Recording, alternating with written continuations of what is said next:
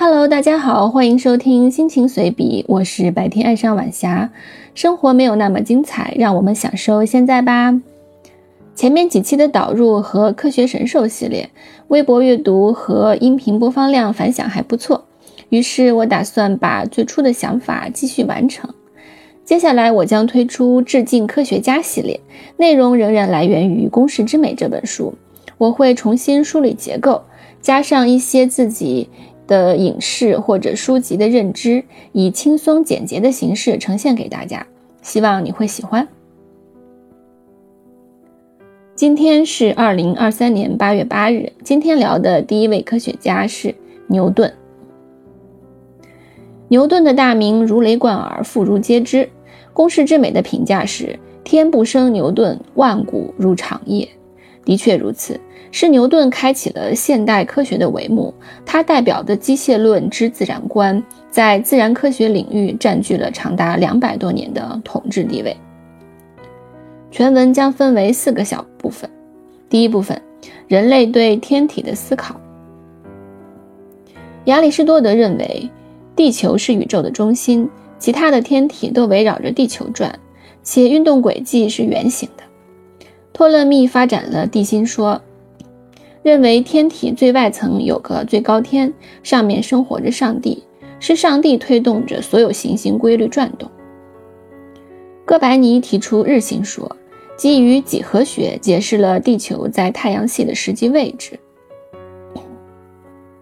开普勒根据老师地谷的观测资料，计算出行星的轨道不是正圆，而是一个椭圆，从而推导出开普勒第二定律。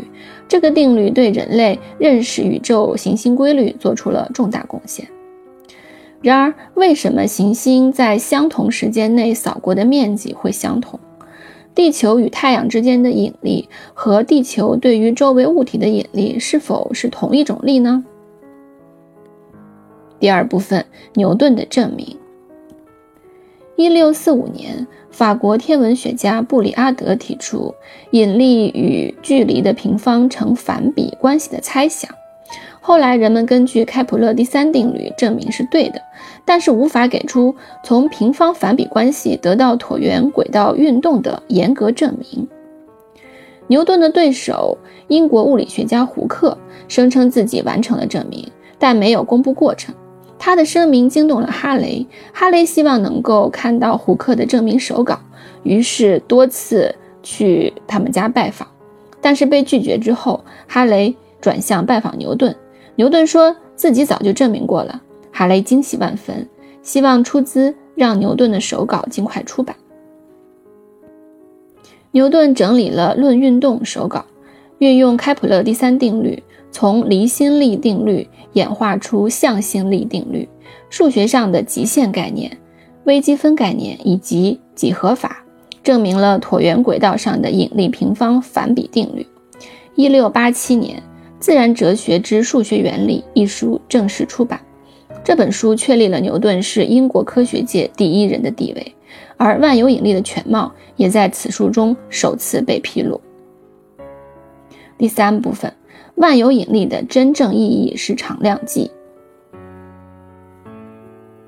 牛顿虽然用严谨的数学推出了万有引力，却始终没有计算出公式中引力常量 G 的具体值。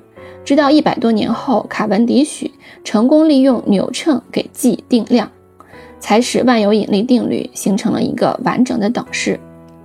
那么具体的实验呢？可以看到微博里面的插图。在这里插播一个花絮，书里面写到：“你重或者不重，力就在那里，不增不减。”这个句式怎么听着如此熟悉？查了一下，是来源于仓央嘉措的诗《见与不见》。原文是：“你见或者不见我，我就在那里，不悲不喜；你念或者不念我，情就在那里，不来不去；你爱或者不爱我，爱就在那里，不增不减。”你跟或者不跟我，我的手就在你的手里，不舍不弃。来我怀里，或者让我住进你的心里，默然相爱，寂静喜欢。好美的诗句，科学艺术都是相通的，希望你也可以体会。好了，话题转回来，第四部分，万有引力黯然失色之时。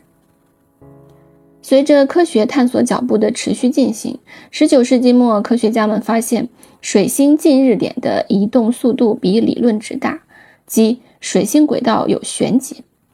不久后，爱因斯坦的广义相对论出现了，可以解释水星近日点每一百年会出现四十三角秒的漂移，而且还能解释引力的红移和光线在太阳引力作用下的弯曲等现象。经典引力理论在低速。